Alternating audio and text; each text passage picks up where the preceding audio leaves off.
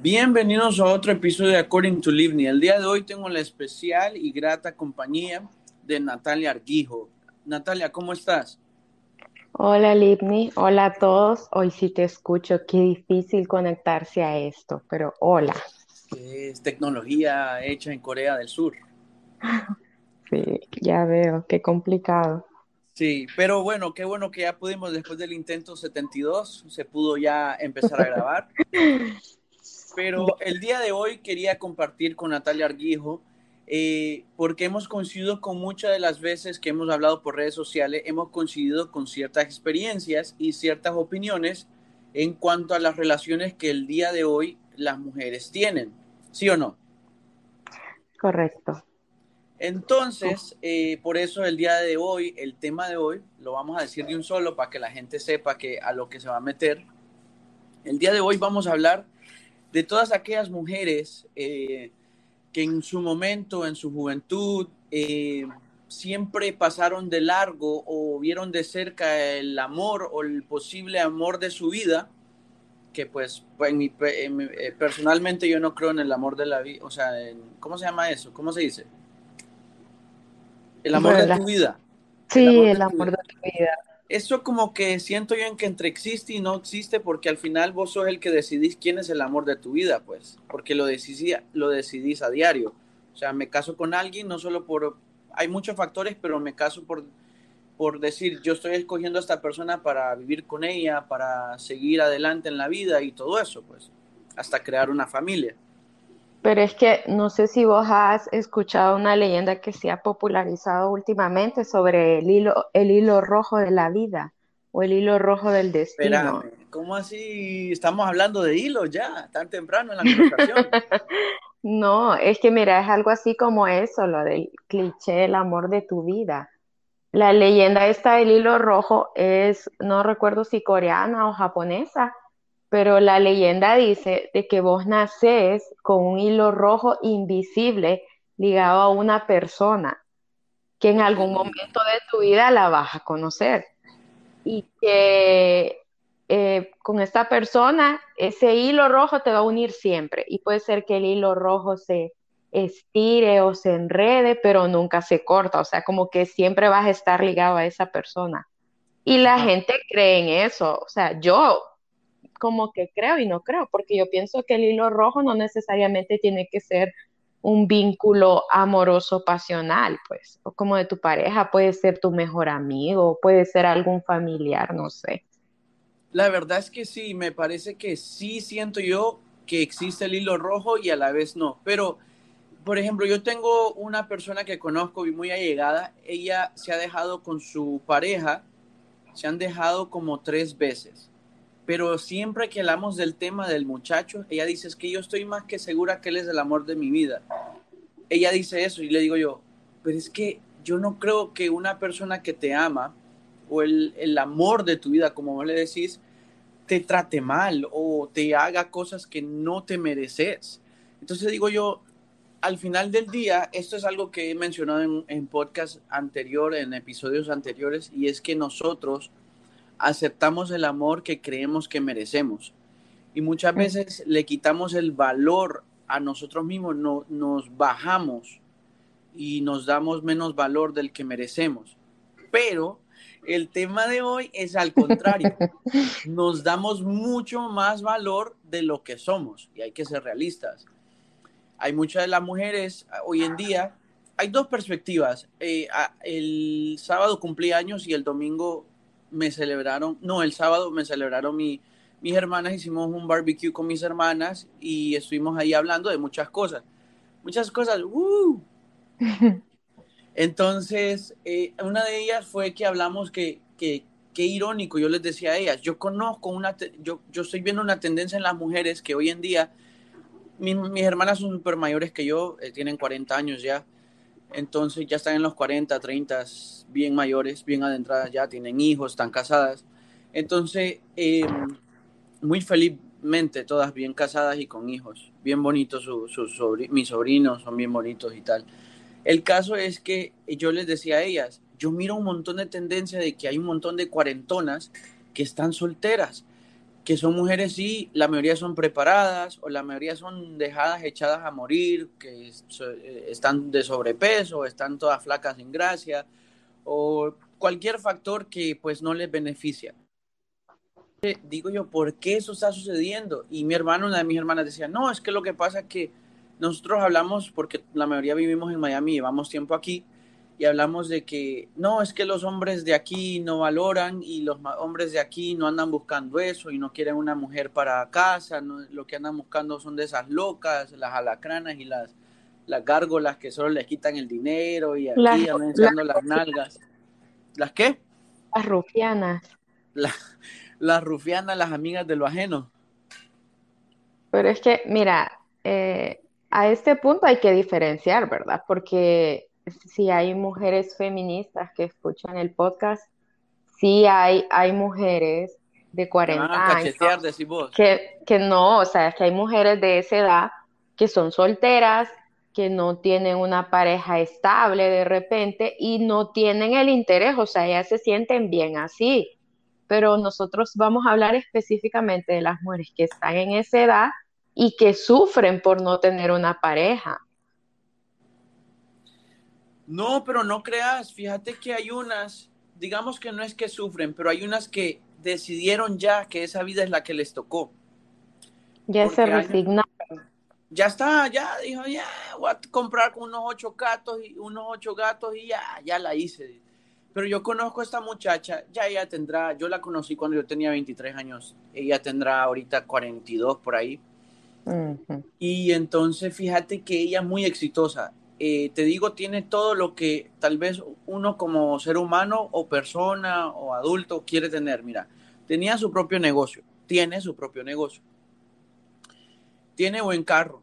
Se estaba, ah, fíjate que era lo único malo de, yo siento que era, pero tampoco es malo vivir con los padres. Pues a veces hay circunstancias que pues la mamá pues eh, puede estar viuda de muy temprana edad y tú te haces cargo de tu mamá o, prefieres que ella esté con vos, pues. Pero ella vivía con su mamá, eh, tenía un, un carrazo, tenía un negocio que le iba muy bien, eh, tenía un cuerpazo porque iba al gimnasio todos los días, eh, se alimentaba muy bien, se cuidaba, se cuidaba de la cara. Para tener 40 años se miraba muy bien, muy bien. O tenía, para estar bien entrada de edad, se miraba muy bien. Pero yo le preguntaba, hey, pero ¿qué pasa? Y literal, yo platicaba con ella y pasábamos mucho tiempo juntos. Bueno, si alguien piensa que fue mi sugar mommy, pues ojalá, pero no se dio. El caso es que yo platicaba mucho con ella y yo le decía, pero no sientes como eso que te falló, como que te hace falta, como que ella lo único que tenía de responsabilidad era un perrito. Y siempre andaba pendiente de los sobrinos, de los hijos de la hermana, los sobrinos de ella. Y yo le decía, yo le preguntaba, pero no te hace falta como un marido, no sé, como un amigovio, un novio, algo, le digo yo, no, no te hace falta esa, porque todos en la vida queremos, no sé, una costilla ahí al lado, o alguien con quien, que sea, no sé, matar las penas, decía yo. pero es que, de, de, hecho, así nos creó Dios, pues, porque cuando hizo Dios al hombre y a la mujer, o sea, hizo al hombre y le hizo pareja para que no estuviera solo es como una necesidad con la que nacemos, de no estar solos, de tener una compañía. La comunión, exacto, la, la, la, la compañía. Y la misma Biblia la dice, lo dice. Eh, virtuosa edifica su casa y la compañía, que sea una mujer que sea compañía idónea, ¿sabes?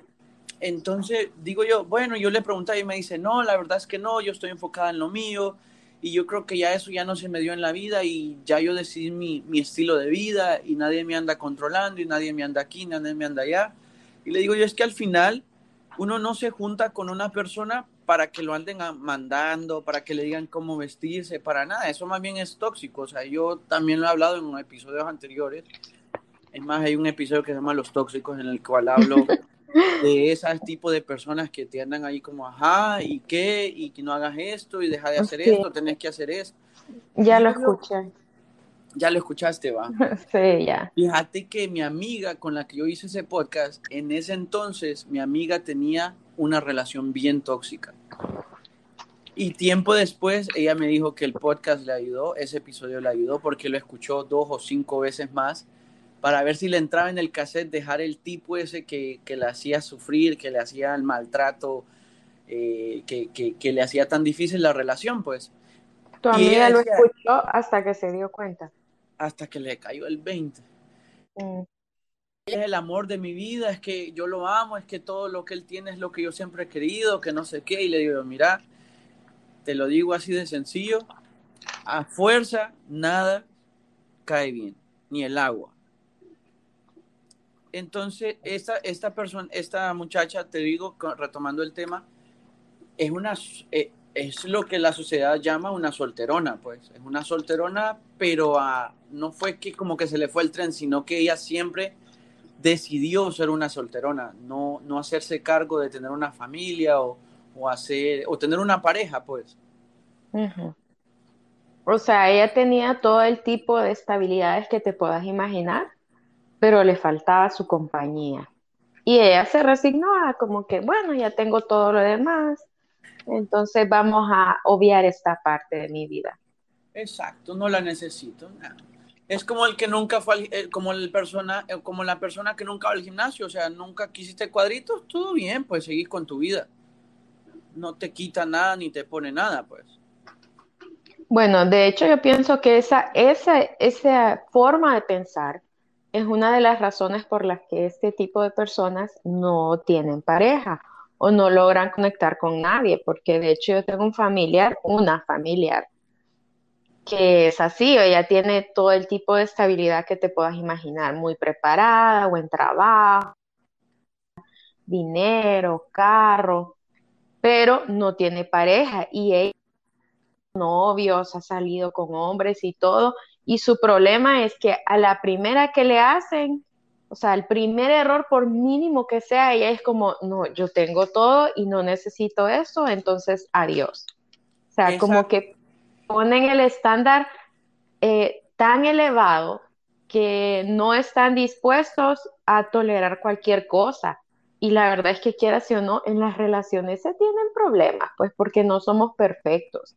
Y la relación se trata de hacer equipo con otra persona que con sus defectos te pueda complementar. No, y a veces no son de que, por ejemplo, yo le decía a esta persona, le decía yo, es que a veces cuando uno está en una relación, pues al principio uno va viendo cosas que antes no miraba, pero pues uno las tiene que, que, que ¿cómo se dice eso? El gringo. Eh, uno las tiene que apuntar y decir, mira, eso de ti no me gusta. Y a veces uno hablando las cosas, pues hay malos hábitos. A veces hay gente que, digamos, tiene el mal hábito de, digamos, no, no ser ordenado. Y entonces uno dice, no, esta persona es desordenada. Ya, fu, cero, adiós, chao. Y no puede ser así. Entonces tú hablas con esa persona, hablas con ella y le dices, mira, no me gusta que seas desordenado o que seas descuidado en ciertas cosas, deberías, tal oh, pero si yo quiero a esta persona en mi vida, yo voy a echarle ganas para poder, yo, poder mejorar esos hábitos. Y como te decía, bueno, igual, a veces como lo de lo que le pasa a tu, a tu eh, allegada, a veces es que, no, eh, eh, por ejemplo, vemos algo, digamos, ella sale con un muchacho y el muchacho salen a comer a un restaurante y agarró el cubierto mal, ya, pum, ahí murió para ella. Entonces, eh, eh, no, no le das chance, porque la vida así es, dar chances, pues, y si te toca, pues te toca, y si no te toca, pues vos viste y diste la oportunidad, pero no te quedas con el, ay, hubiera, o con el, ¿qué hubiera, qué hubiera pasado si hubiera, pues, no pensado como pensé antes? Yo creo que las personas que, que les pasa eso, que, que se quedan solterones, ellos creo que poco a poco se van, eh, como que ellos mismos se dan demasiado valor y, yo digo, una mujer, es cierto, hay mujeres que son mujerones, te digo, pero si tú no eres un mujerón, si vos no sos un mujerón, no te las tires de la última macola del desierto. Y acepta que no te va a llegar un William Levy, no te va a llegar un, ¿cómo se llama el quiso de Superman? Henry, eh, Henry Cavill no te va a llegar un man así, pues. O sea, no te lo vas a encontrar en el súper y te vas a chocar en los carretes, te va a decir, ay, perdón, y te va a decir, eh, ¿me aceptas una, una, taza de café? No te va a decir eso. no te, no te va a pasar, pues. Y si te pasa, tenés que aprovechar ese momento. Y es que mira, aunque seas mujerón o no lo seas, seas atractivo o no lo seas, ninguna pareja te va a caer del cielo así como, bueno, me voy a sentar aquí a ver qué viene a mí. No es así, pues, o sea, tenés que buscar vos también. Lo que pasa es que, mira, en, en la vida se ha romantizado, como te decía, lo del hilo rojo, lo del amor de tu vida, de pensar de que anda alguien por el mundo, que Dios lo hizo para mí o anda alguien en el mundo que definitivamente el destino lo hizo para mí y yo me voy a sentar aquí a esperar a que venga y mientras tanto no voy a hacer nada por mí, no voy a trabajar en mí, sea, como es el destino que sea para mí, me tiene que querer tal como soy, independientemente de si soy bonita, si soy fea, si eh, estoy preparada o no, si mi personalidad es atractiva o no, o sea, ya esa persona existe para mí y todo lo demás no importa. Y no es así, pero a la gente le gusta romantizar esas cosas. Vaya, por ejemplo, vos ves, a mí me, yo, yo siempre me he preguntado por esto, pero ya no me lo pregunto tanto porque ahora lo entiendo más. Pero vos ves esas mujeres súper guapas, pero guapísimas, las niñas bien bonitas de cara y bonito cuerpo y andan con un tipo horrible y digo yo, ¿por qué? O sea, ¿por qué? O, andan con un vago. Y digo yo, ¿pero por qué? Porque eh, una mujer tan guapa, tan bonita, tan como, como un ángel, pues, ¿por qué puede andar con una persona que así? Y a veces digo yo que ya entiendo que ahora a veces es más que todo, no es que busquen una persona así, sino que a veces lo que quieren es lo contrario de ellas mismas andan buscando a alguien que no sea igual que uno, pues, y, esa, esa, ¿cómo se dice? Esa, eh, o polos, polos opuestos se atraen. Eso es lo que dicen. Pero las que se quedan solas, aunque tengan opciones, se quedan solas por decisión. ¿Por qué? Porque a, todas, a todos les buscan un defecto. Y entonces llega el punto en la vida en la que el, el único indito que les hizo caso y les, las invitaba a salir, no le hicieron caso y se les fue y se les fue con otra y ahora el tipo es feliz, casado con otra muchacha. Y ya está ella todavía enhebrando con, con ¿cómo se llama eso? Que uno, con, para hacer aquellos como suetercitos. Haciendo crochet. Haciendo crochet. Eh, como abuela. Como abuela, o hablándole a la, a la, a la, porque esa, esas muchachas así tienen sus amigas que son igualitas. Y, entonces digo yo, ¿por qué hay mujeres así? Y, y, yo he conocido, yo te conozco dos ejemplos, mira, te conozco dos ejemplos medio entre similares, pero a la vez no. Hay una muchacha que no es la más bonita, una gran personalidad. Ella trabajaba con, bueno, ni voy a decir nada. No voy a seguir hablando porque a veces escucha el podcast y me daría pena, pues. Pero ella sabe que hablo de ella. Porque yo le decía, oíme, vos sos una gran mujer, sos bien amable, eh, eh, tenés una bonita personalidad. Tal vez tenés que echarte una manita de, gato porque sí, o sea, ella nunca se ha pintado el pelo y pues a veces uno se puede hacer sus mejoras, pues. Y así con esas mejoras, a veces el que tal vez no te hacía caso por ser normalita, te hace caso porque ahora medio tiras la pinta un poquito más. A veces así es, porque los hombres somos un poco visuales. Pero no, el hombre es visual. O sea, y, mira, independientemente de si sos full atractivo o no lo sos, eh, para que una persona se te acerque, tiene que encontrar en algo en vos que llame la atención. Y es lo que yo siempre digo, o sea, están las personas afortunadas de buen físico y cero personalidad y están los otros casos las personas que de repente físicamente no son tan afortunadas como otros, pero la personalidad es mil, pero eh, se acomodan pues a que no, mi personalidad es llamativa porque estoy rodeada de personas que quieren estar conmigo, porque soy divertido o porque soy simpático, porque tengo temas de conversación, pero eh, te ven como una amistad, pues, como hablamos una, un día, o sea, las chavas de que a veces tienen cierta forma de hablar y ellas piensan que ese es su mayor atractivo porque tienen muchos amigos, pero por su forma de hablar, sus amigos las ven como un amigo más del grupo. Entonces, aquí va el primer consejo. Independientemente de si usted es atractivo o no, o si tiene buena personalidad o no, invierta en usted. Si físicamente usted considera que no tiene todo el atractivo, invierta en su físico, en, en resaltar algo tienes que tener, pues, que llame la atención de las personas, porque bien dice el dicho que no hay feo sin su gracia, o sea, algo tiene que haber en vos, por pequeño que sea, que llame la atención de las personas, entonces busca la manera de potenciar eso. Y si sos así, super full atractivo, pero vos sentís que de nada te sirve, que tu atractivo no te ha ayudado, entonces trabaja en tu personalidad, pues. No, y también, sí, eh, la verdad es que eso es un gran punto, eso es un gran consejo. Y también, por ejemplo, a veces las mujeres eh, que son, ah, porque por ejemplo aquí en Miami se ve mucho eso. Hay mucha mujerón que guapísima, se viste bien, se, se eh, anda en bonitos lugares y tal. Entonces dicen, ese es como, yo lo he escuchado también de muchas hondureñas, dicen, ay no, mis papás me dan una buena vida y yo también me he dado una buena vida. Para yo quiero un hombre que me mejore la vida. Y entonces andan buscando a ese man que más bien les arregle la vida, cuando uno por sí mismo tiene que arreglar su vida. Porque no hay mejor satisfacción que hacer tu vida y realizarla y darte todos los gustos que, que por sí misma y por sí mismo.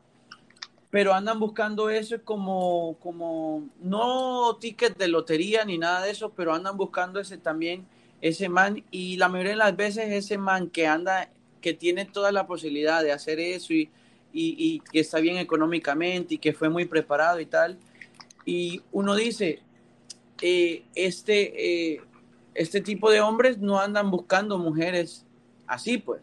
No. Andan, andan buscando mujeres de casa, de familia, o seguramente ni andan buscando mujeres porque andan enfocados en lo de ellos. Porque yo conozco una, eh, un amigo que él hace bastante de negocios, negocios por la computadora y todo eso, y el man, él está enfocado en lo suyo, él no sale con mujeres, él no anda, ¿me entendés? Él anda en lo suyo, entonces como que no está ni siquiera el chance de que estas personas se puedan conocer, no está ni siquiera la posibilidad. Y a veces no nosotros mismos nos no nos damos el chance. Por ejemplo, está el ejemplo de la mujer que está esperando ahí que, que le salga el príncipe azul el príncipe azul no está en tu cuarto, no te va a ir a tocar la puerta y te va a decir, ya llegué, Rapunzel, tira tu cabello para yo poder escalar. No, no te va a pasar así, pues.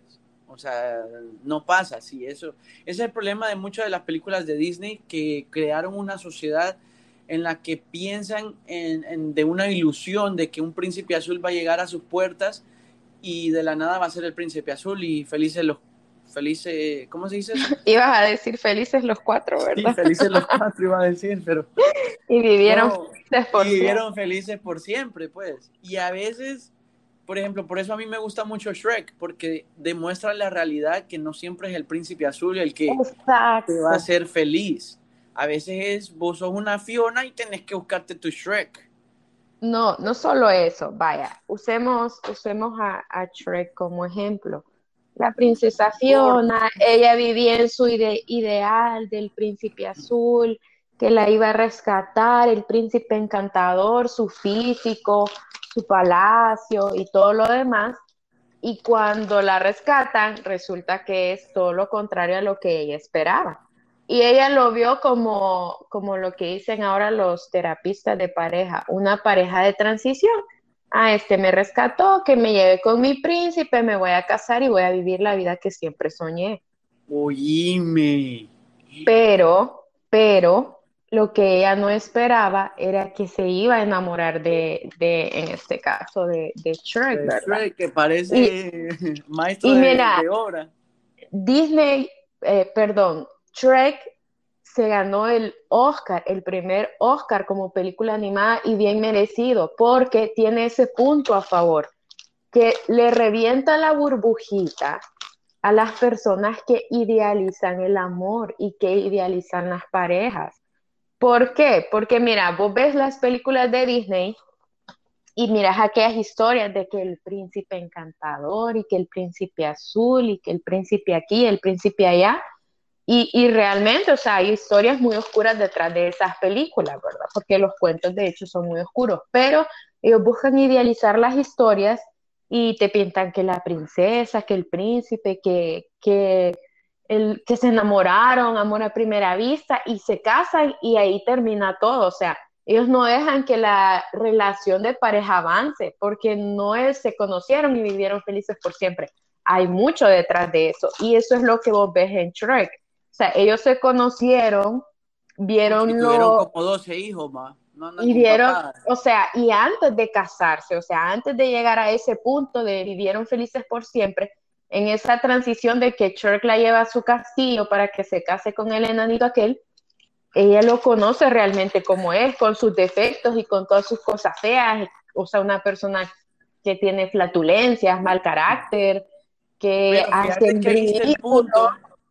Ahí está la contraparte. No, te interrumpo porque no quiero que se me escape, pero ahí está la contraparte. Fiona, muy princesa y todo, pero ella era una princesa que, que fue más real a todo, pues, porque no es una típica princesa que, ay, toda muy bonita y toda muy aquí y toda muy allá. Ella también tenía sus defectos y también tenía sus inseguridades. y ah, a veces el momento en el que ella demostró sus inseguridades, el, hecho de que ella no era totalmente princesa y todo eso, eh, por ejemplo, las mujeres a veces están en eso, que ellas mismas se, atacan. E, eso le decía yo a, a mi amistad, yo le decía como que, mira, es que a veces eh, aunque uno quiera darte los mejores consejos, aunque uno quiera, eh, pues, quererte ayudar, el peor enemigo siempre va a ser uno mismo, de uno mismo. Porque uno es el que se dice, ay no, qué feo estoy, ay no, yo no estoy, ay no, yo no estoy aquí para esto, eh, yo no puedo hacer esto. Entonces todo eso se va acumulando y claro, ella también tenía inseguridades. Shrek tenía inseguridades. A mí lo que me llega de Shrek es que el man dice, no, yo soy un ogro, esto, solo, esto soy, este soy yo, esto es lo que yo soy. Es realista con él mismo. Exacto, y hay que ser realista con uno mismo, es cierto. Algo o sea, que sí y, recomiendo mira, Dale, da tu recomendación. Solo va a terminar esto. Algo que sí le recomiendo a la gente es que todos tenemos eh, espacio para mejorarnos. Siempre hay habitación para seguir mejorando. Y eso, eso es lo que yo pienso siempre, siempre. Siempre hay la oportunidad de, crecer, de mejorar en la vida. Siempre hay. Con cualquier cosita pequeña y los detalles pequeños, siempre hay chance de crecer en la vida. Ajá, continúa Natalia. Eh, lo que te iba a decir con respecto a, Shrek, o sea, sí, el man en la película siempre es tal cual él es, sin temor a ser ridículo, consciente de que él es un ogro, hablando de su físico, pero él, está ahí la personalidad, ¿verdad? Y, y Fiona, en un principio es como decir vos, o sea, así, toda princesita, y con temor a mostrar quién ella es, porque ella guarda su secreto de su maldición o de su hechizo, no sé. Pero cuando ella descubre cómo es Shrek, o sea, que es una persona aterrizada, que dice, no, pues yo soy un ogro, ella es una princesa, ella pierde el temor a demostrar quién ella realmente es, o sea, aparte de su físico, la persona que hay detrás de eso.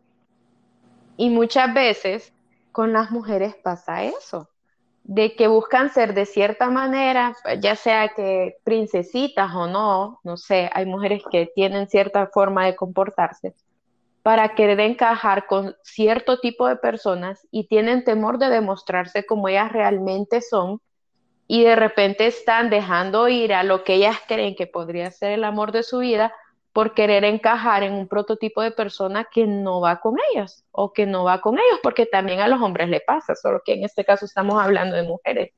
De las solteronas. De las solteronas. pero, pero ahí está el punto, pues, o sea, eh, ella tenía su problema físico que, se transformaba por las noches y, y honestamente todas... por ahí que se transforman también. No, eso te iba a decir, realmente todas nos transformamos, porque ninguna mujer nunca jamás que se preocupe por su aspecto va a salir desarreglado a la calle. Ni ahora en pandemia, o sea, si vos buscas en internet, las personas que, que se dedican a eso, a mejorar la apariencia, hasta te dan tips de cómo verte bien con mascarilla para que cuando te la quites, o sea, sigue, sigue estando esa careta física que te da mejor apariencia. O sea, nunca nadie va a salir a la calle para que lo vean mal arreglado, aunque nunca te vayas a encontrar con nadie, pero uno cuida la apariencia.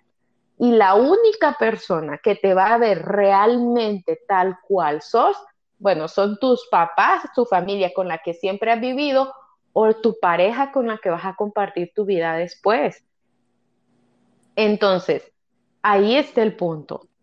Eh, todos vivimos hasta cierta manera una careta durante el día, pero en algún punto de nuestra vida nos vamos a tener que descubrirle a una persona que, que nos transformamos, pues o sea, nadie es perfecto, Aquí todos tenemos errores, vos y yo no estamos hablando de esto porque seamos perfectos, sino porque somos bien aterrizados en esta realidad, que es lo que siempre hablamos, pues con vos, o sea, hay que ser realistas con quien uno es y, y vivir un estándar de acuerdo a quien uno es, porque ahora existen tantas cosas que la ley de la atracción o que uno no puede eh, dar lo que uno no los tiene, requisitos, las listas y que no sé qué cuántas cosas. Por eso a mí me gusta esa película que se llama The Ugly Truth, la verdad, no sé qué, ¿cómo se llama en español? Eh, en español es la cruda verdad. La cruda verdad esa es, que a mí me gusta porque le dice, mira, vos estás buscando un hombre perfecto. Y ella en la película encuentra al hombre perfecto y se da cuenta que el hombre perfecto no es lo que ella quiere y no es lo que ella necesita el amor va a florecer en esa relación. A veces buscamos algo perfecto, buscamos algo que no es para nosotros. Por ejemplo, yo, a mí me encantaría poder cantar música eh, regional mexicana como los rancheras y, la, y el mariachi, pero mi voz tendría que yo meterme a clases de mariachi para poder llegar a ese flow. ¿Me entendés? Claro. Entonces yo, pues digo yo, no es lo mío, pues por ejemplo, es como que Luis Miguel se quiera hacer reggaetón. Ah, se va a ver ridículo. Y así somos con el amor también, que escogemos algo que no es para nosotros, algo que no nos va a hacer ser felices. Eh, yo he mirado muchas parejas que sí, los dos muy guapos y los dos aquí, los dos muy allá, pero son tan narcisistas los dos que terminan chocando ambas eh, personalidades y no los hace ser feliz. Algún, eh, otro punto que quería tomar es que a veces, por ejemplo, en las reuniones familiares hay un estigma y siempre está esa tía que te pregunta, ajá, ¿y el novio? y, eso ataca mucho a las mujeres. Y eso, a, pesar de que, por ejemplo, yo leí un tuit hace poco que ponía una muchacha, me ponía, bueno, ya me gradué, ya soy universitaria, ya tengo mi trabajo, ya me soy independiente, ya me mudé a vivir sola y tal. Pero aún así, con todo y todo lo que he logrado, para mis tías todavía no soy suficientemente mujer porque todavía no encuentro un hombre y no soy mamá. Entonces digo yo, wow, a veces la misma sociedad, en la misma familia, te, te ataca tanto con eso que eso crece por dentro como una, vaya, no sé, le hacen depresión a una persona que ya ni quiere buscar relación, que ya ni quiere buscar una pareja. Entonces, al, final del tiempo, al final de toda esa presión que tienen de por la familia, ay, no, no sale nada, no sale nada, empiezan a agarrar cualquier eh, chimpayate que se les acerca. Entonces, ese, ese de escoger mal, escoger mal, como dice el dicho, mal comienza, mal termina. Y entonces empiezan a escoger mal y escoger mal y, y toda e, esa presión social y esa presión familiar que hay para encontrar pareja, para hacer una familia, para tener hijos. E, ese es el rollo. El día de hoy, la sociedad de nosotros nos terminamos casando a los 30 o teniendo a los 30 primer hijo. ¿Por qué? Porque esa misma cosa que, por ejemplo, antes las familias, eh, los papás de uno a los 17, 18, 20, 23, ya estaban casados, vivían solos y tenían tres hijos, dos hijos y ya tenían todo para ser felices. y ya, y, y, eso era todo. Y digo yo, no, pero es que ahora, hoy en día, la sociedad y las personas, las mujeres y los hombres, tanto las mujeres como los hombres, tenemos otros, ¿cómo se dice? Otras aspiraciones. No nos vemos realizados con, con, con ser padres, pues. Aunque es una gran, eh, vaya, por ejemplo, vos te acabas de convertir en madre hace recién, ¿verdad? Hace seis meses. Hace seis meses. Hace seis meses hoy, justamente. Uf, felicidades, imagínate. Y me imagino que no hay nada comparado a todo lo que habías vivido toda tu vida a lo que es ser madre. Es que, mira, a veces, bueno, mira, en todo esto eh, se mueven dos fuerzas y hay un trasfondo social, sociocultural, un trasfondo espiritual, porque vos decís antes, los, nuestros papás se casaban jóvenes, tenían X cantidad de hijos y para ellos eso era sentirse realizado. Hay un trasfondo bíblico en todo eso, porque para eso es que Dios creó, Dios creó al hombre y a la mujer y les dijo, eh, multiplicad la tierra, o sea, ese fue el mandato. ese, que en aquel tiempo no había gente. Ajá, exacto, a eso voy. Y la por Mara en los 90 tenían 18 hijos. se lo tomaron bien en serio. Y ahora. Dios me dé, eh, y, ajá, y ahora vos ves todos estos factores socioeconómicos y vos decís, pero en los tiempos de antes mantener 18 hijos no era como mantenerlos ahora. Una mensualidad no, te costaba 500 dólares como ahora, no sé es, caro tener un hijo. O sea, a veces uno no puede ni con. Eso le decía yo a mi mamá. Ni con uno mismo, ni con una mascota. Mire, yo no tengo perro porque apenas y puedo conmigo. Peor para yo buscarme. Yo quiero. Si yo encuentro a alguien, esa persona tiene que sumarme en la vida, tiene que sumarme en mi vida. No porque me va a resolver la vida, sino porque no va a ser carga, sino que va a ser alguien que me empuje a seguir adelante, a ser mejor. Que me, por alguna eh, X o Y razón, me demuestre que tengo mucho más potencial y, y, echarle ganas en la vida. Pues ahí a veces uno tiene que juntarse. Eso le decía yo recién a alguien, que el círculo de amistades que uno debe tener son eh, esas personas que, que, más bien lo empujan a ser mejor. Hey, mira, ¿qué estás haciendo? Hey, vamos a, a ver si podemos hacer... O qué te parece si ponemos esto juntos. Ese tipo de, de, amistades son las que te, te mueven a ser mejores. Y, y son las que te incomodan y de pareja también, porque volviendo a lo que decías, que hay chicas o chicos que buscan una persona que les dé todo en la vida porque siempre han tenido buena vida, cuando en realidad lo que vos tenés que buscar en una pareja es hacer equipo y salir adelante juntos, pues como toda la vida las parejas lo han hecho en el mundo, pero claro, volvemos al tema de que se idealiza el amor y se idealizan las parejas y como decís vos, los hombres que tienen todo en la vida, o las mujeres, ya hablábamos de eso, que tienen todo en la vida, no van a andar buscando una pareja parásito. O sea, que yo tengo todo y solo se nutra de lo que yo tengo, sino que buscan a alguien que esté a su lado conquistando metas juntos, pues sí, porque a uno le cuesta, pues, o sea, a uno le cuestan las cosas y uno dice, no, yo no le voy a venir a ofrecer el mundo, la luna y las estrellas a alguien que ni siquiera me ofrece un plato de comida en la mañana o me cocina o no sé, me abraza por la noche. Que, ciertos factores, pues, no lo estoy diciendo como que la mujer tiene que hacer todo eso, pero es parte de tener una relación con una persona. Yo no quiero, mira, yo lavo propio mis platos, yo cocino, yo lavo el baño, yo el trapeo, lavo, ah, plancho. Yo no estoy esperando que la persona que venga a acompañarme en la vida me venga a reemplazar para que yo, ella me haga todo eso. No, yo ya hago todo eso. Yo no necesito a alguien que me lo haga.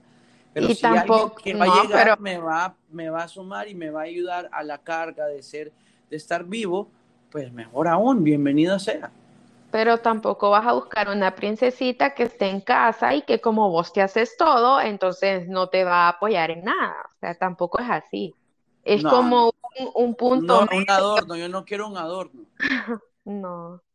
Y mira, eh, volviendo a lo que a lo que estabas mencionando antes con respecto a, mi caso, vaya, por ejemplo, yo conocí al que ahora es mi esposo cuando tenía 16 años. ¿Cuántos años? 16 años tenía yo cuando lo conocí. Pero no te robó, no llegó en caballo, digo, vaya, subiste. No, de hecho, a, mí hasta me caía mal el tipo. Este y me, y me empecé a... aquí gordo, le decía. No, y unos chistes, que para caerme bien, que bueno, ¿para qué te cuento? Ajá, usted. Y, y me empecé... En el piñal de Madura se pasan, te decía. Y me empecé a relacionar con él por una cuestión de, de, la iglesia, ¿verdad? Porque bueno, me tengo que relacionar con él, tiene que existir tolerancia y ni modo. Pero como me, caía, como me caía mal, yo era bien grosera con él. Pero a todo esto, o sea, yo no sabía que yo le gustaba, ni que él se estaba enamorando, nada de eso. Vaya, Pero, basura, le decía, pues, vamos a la iglesia. Eh, eh, algo así. Pero, o sea, llegó un momento en que la amistad, porque él no tenía temor a mostrarse conmigo tal cual él era, ni yo a mostrarme con él tal cual yo era. Yo le decía las cosas tal cual yo las pensaba y él era igual conmigo. Y con todo y defectos y entre la amistad y todo, empezó a surgir el amor.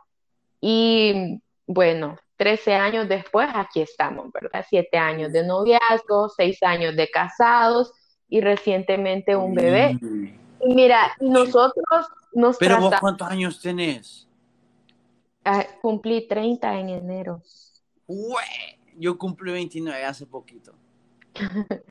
sí, feliz cumpleaños, el sábado. Ey, fíjate que no pude escuchar, me, me, me salí de la oficina hoy que me me felicitaron y no pude escuchar. Lo voy a escuchar ahorita la grabación. Sí, escuché la repetición. Entonces, mira, cuando yo inicio mi relación con el que ahora es mi esposo, nosotros nos trazamos metas. O sea, él ya estaba en la universidad porque me lleva cuatro años y yo era una cipotilla de 17 años que apenas iba a iniciar la universidad cuando nos hicimos novios. Y nosotros desde ese momento dijimos, bueno, porque yo siempre se lo dije a él, mira, mi meta porque mi mamá no lo hizo, mis hermanos no lo han hecho, mi meta es tener mi carrera universitaria y después podemos hablar de matrimonio. Entonces, hay gente que se traza el plan tradicional, como yo, o sea, los títulos, eh, la boda, el matrimonio, los hijos, eh, las metas personales, las metas como pareja, y hay personas que no, que simplemente buscan una pareja y viajar por el mundo y así son felices. El punto es que buscar y rodearte de personas que compartan metas con vos. O sea, si tu punto es encontrar pareja, no te vas a juntar con un montón de solterones porque quieras o no, uno atrae esas cosas. Y mira, te lo digo porque yo lo he visto. O sea, en la iglesia a la que yo asisto, espero que nunca las solteronas de mi iglesia escuchen esto, pero en la iglesia en la que yo asisto. Qué pena con Víctor Manuel. Sí, qué pena con Víctor Manuel. Pero se han visto generaciones, porque yo tengo lo mismo que tengo de estar casada con mi esposo, de asistir a esa iglesia, y durante estos 13 años yo he visto grupos de solteronas. Algunas a estas alturas ya tienen más de 40 años, pero cuando yo llegué a la iglesia tenían que 20, 22, y miran, esos grupos han ido evolucionando. Aquellas que tenían 20, ahora tienen 40, pero hay otros grupos de solteronas que están en sus 20 y que se les va viendo desde ya las características. Claro, y no es que sean solteronas, sino que son solteras. No llegan al punto todavía de que sean solteronas, porque solteronas hablamos de una mujer que ya se resignó o que ya, ya vio que se le fue el tren, pues, y es feo decirlo así porque es un cliché y así es como lo llama la, la, la digamos, la, la sociedad, pero por ejemplo, yo, yo sé y he escuchado que las mujeres digamos que se casa a los 40, pero no es como que va a poder tener un hijo a los 40, menos que adopte, pero porque pues ya saludablemente no es saludable tener un, bebé a los 40 años. No tenés el mismo cuerpo, tu, no. tus bueno, ovarios tienen... es peligroso para vos y para tu bebé. Exacto. pero, pero mira, aunque, aunque es cierto, estas chicas de 20, 25, 30 años aún no caen en la categoría de solteronas, como ya he visto generaciones anteriores que, que están... Vos decís que van por el mismo camino. Sí, o sea, vos ves ese cierto tipo de comportamientos. Y mira, yo tengo una amiga muy cercana que ella cuenta esta historia, uy, cientos de veces. Era parte de ese grupo de, que ahora son solteronas y estaban en sus veintes y ella dice que ella tenía a un, chico que le gustaba y que ella lo vio y ella dijo, no, yo con este me voy a casar porque yo solterona no me quedo. Y ella es la única de su grupo que se casó. Muchos, muchos, muchos años después, eh, una de ellas se tuvo que ir del grupo. O sea, eh, es lo que yo te digo, o sea, como que ellas atraen, se atraen entre sí y por eso se juntan. Y ella dijo, no, yo para casarme me tengo que zafar de aquí, porque de hecho las, lastimosamente, y, yo sé que se va a escuchar un poco feo, pero los grupos de solteronas como que repelen a los hombres que tienen interés de pareja, porque entre ellas se dan porras como que, no, pero es que yo no me voy a casar con cualquiera con estas ellas se justifican a sí mismas. Ajá, como que se apoyan en estas actitudes que no son sanas, porque no es sano decir, yo no me voy a casar con cualquiera, porque puedes tener todos los títulos y ser lo mejor de lo mejor, pero nadie es perfecto. Y vos tenés que ver a tu pareja más allá. A lo mejor mi esposo hace 13 años no era lo que yo soñaba, pero tenía el potencial para hacerlo. Y si él iba a llegar a hacer eso que yo soñaba, dependía mucho de mí porque bien lo dice un, pastor argentino que se llama Dante Gebel, que uno forma la pareja que tiene.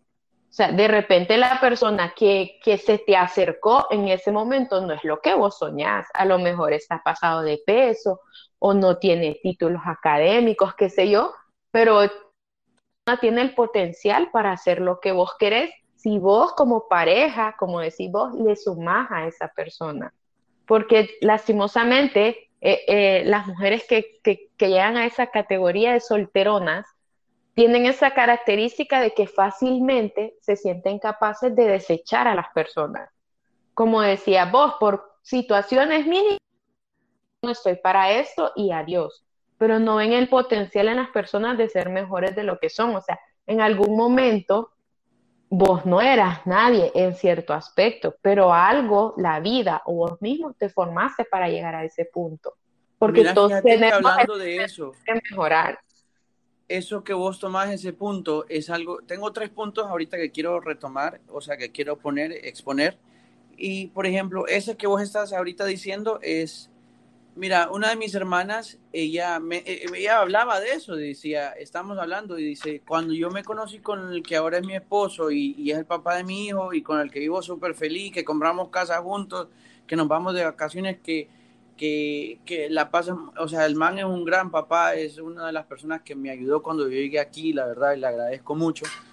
Entonces te lo digo, eh, ellos cuando se conocieron me decía, nosotros éramos vagos, dice él era un vago, yo era una vaga porque pasamos de fiesta en fiesta, de tomada en tomada, y aquí ahí cuando nos conocimos como que sentimos el clic, me dice, y sentimos el clic.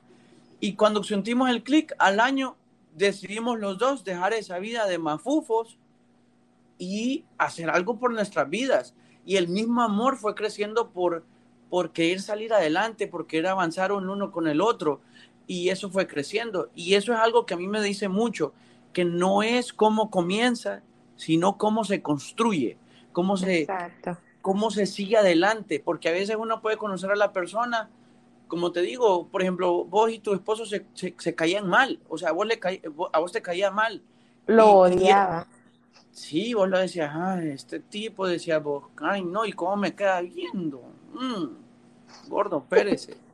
Entonces, eso eh, vos viste, vos fuiste viendo que las personas somos como cebollas, tenemos capas y no le podemos dar, yo por ejemplo soy una persona así que yo no le puedo dar el amor de un día para otro a una persona, no, yo voy poco a poco. Mira, seamos panas, llevémonos bien, vamos a poco a poco, te voy a presentar a mi familia, vamos a ver cómo te comportaba, vamos a ver, vamos a hacer como, como cuando antes el Netflix te daba como tres meses, algo así era. Sí. No, un mes. Spotify te da, creo, tres meses de prueba. Bueno, bueno, hablando de eso, hoy me, hoy me dieron un, un HBO Max, no sé si viste que puse un tweet ahí, que no tengo HBO Max y me quiero ver Batman. ¿Y qué onda que me dice? Pero solo es un mes porque ya se me acaba la, la suscripción y le digo, Y le digo yo a la chava, no, pues conseguiste un novio para que nos pague otro mes, le digo. Pero bueno, ese es otro tema. Entonces, eh, eh, es así, pues no es como comienza, porque a veces puede comenzar de las peores maneras, pero a veces uno puede decir, bueno, vamos a meterle a esto, eh, vamos a seguir adelante, vamos a, a, echarle ganas.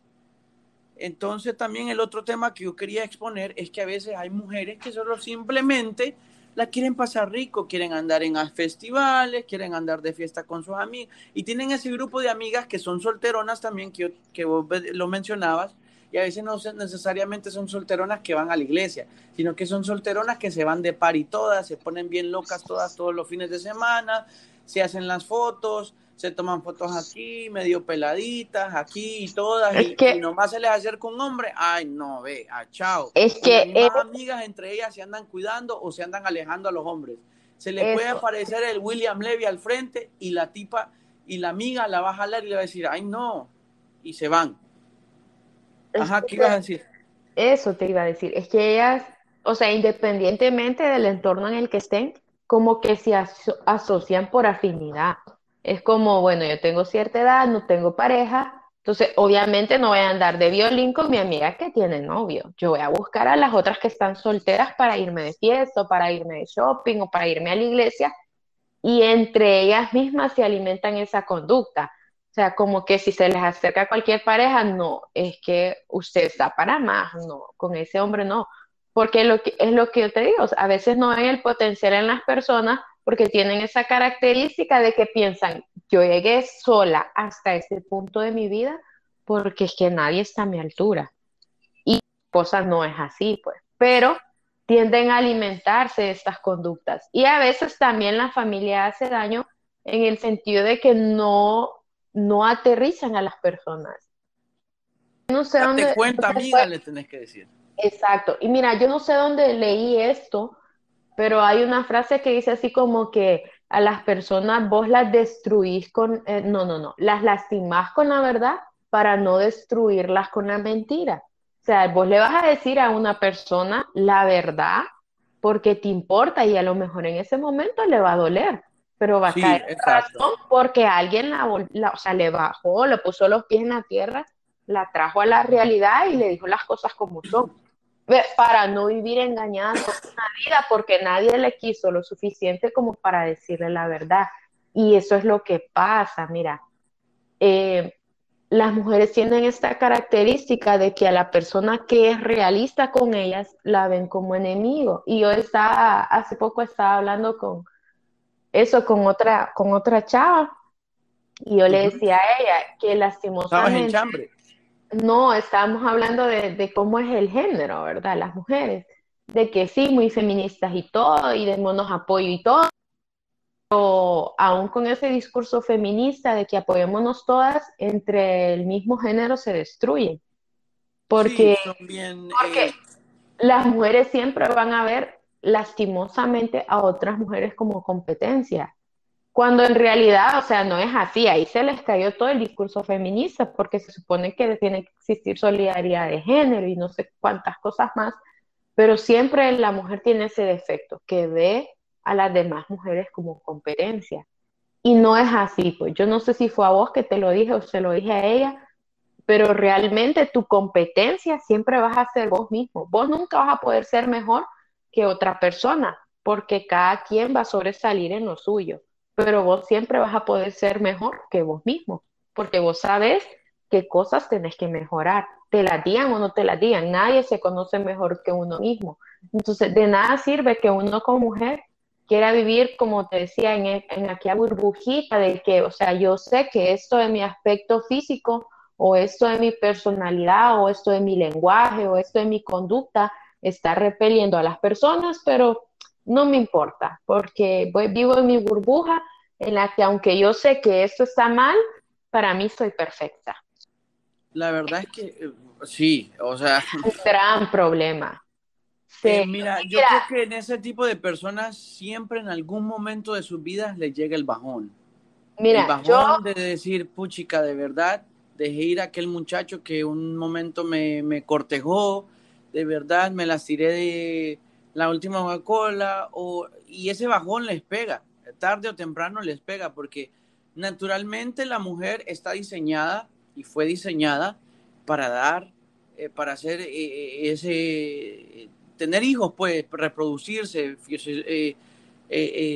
ser madres. Y es algo que, que, por ejemplo, yo como hombre, yo quiero ser padre en algún momento, pero nunca voy a ser nunca voy a tener la misma experiencia como una mujer porque una mujer anda a, esa, a ese individuo nueve meses y después lo pare.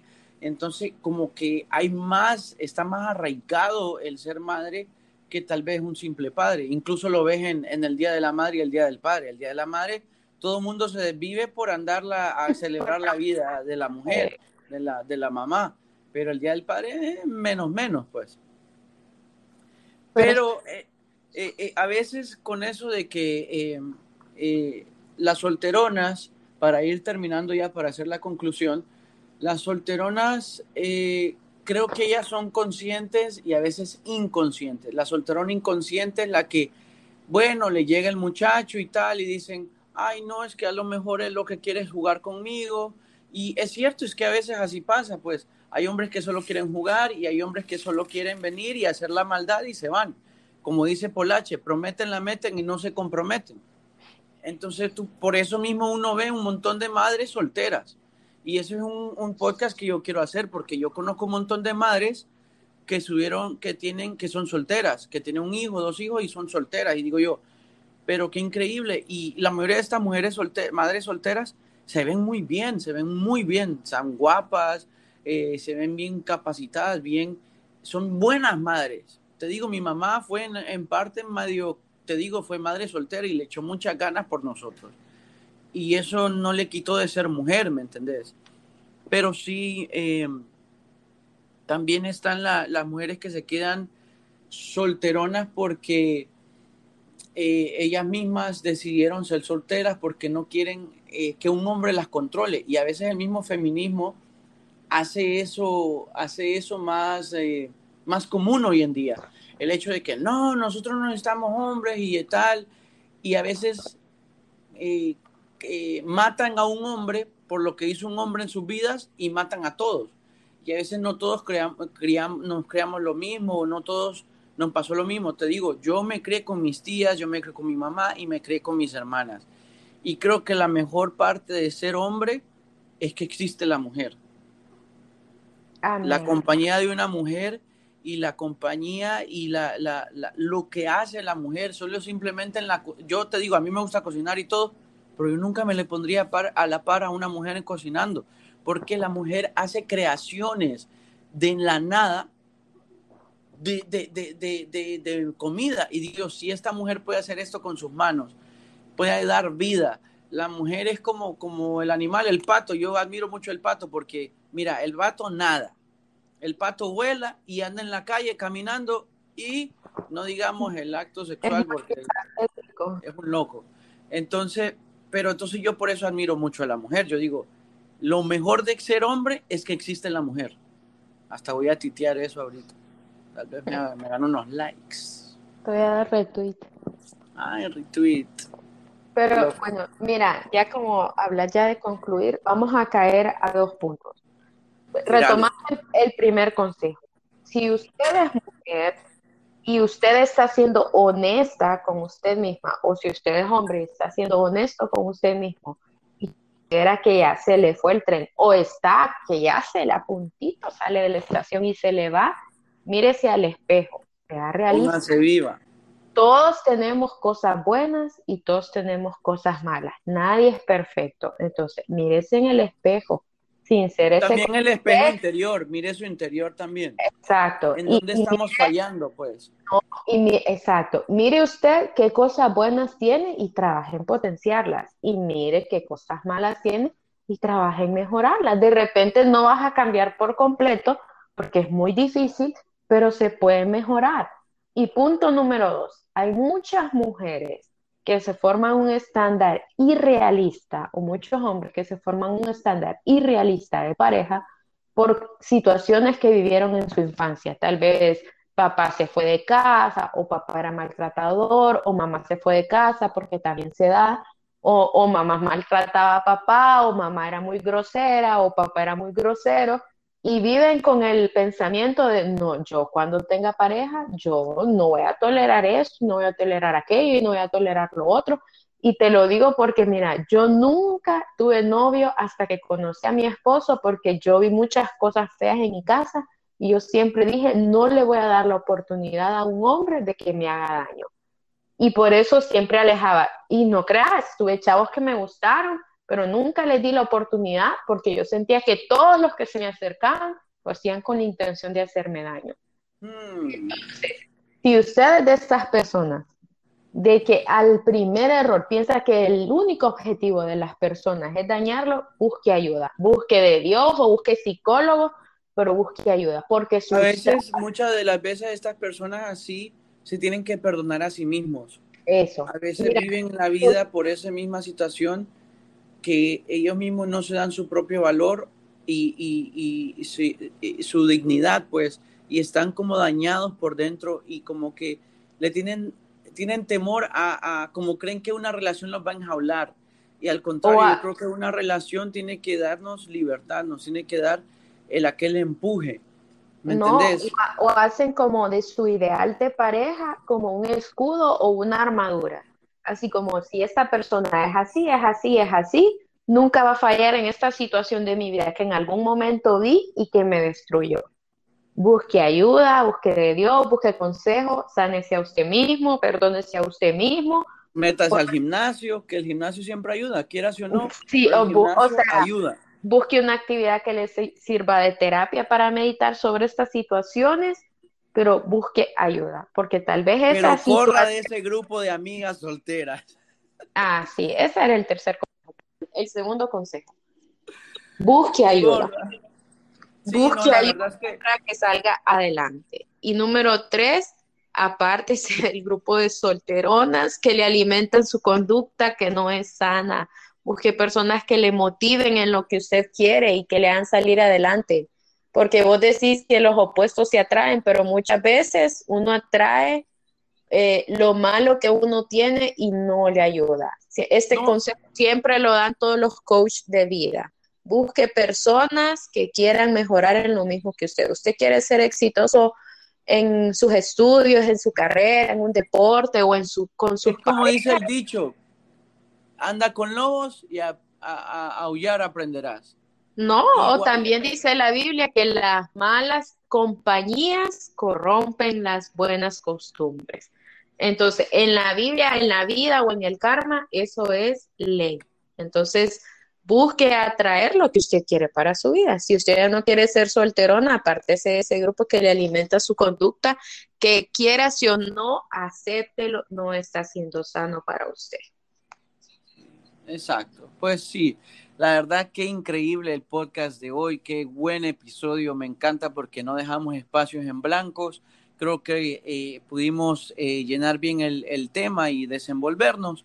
Me alegra que hayas estado diciendo parte. Es más, te voy a, eh, te voy a poner en otros episodios más adelante, ahí vamos a ir hablando. Y un tip de vida, si usted había visto Shrek y las películas de Disney como siempre películas infantiles, denles este, este Chance. sí, el chance de verlas como un ideal de pareja o de cómo son las relaciones y se va a dar cuenta que nada es perfecto en la vida. como el trasfondo, que el mensaje que dejan.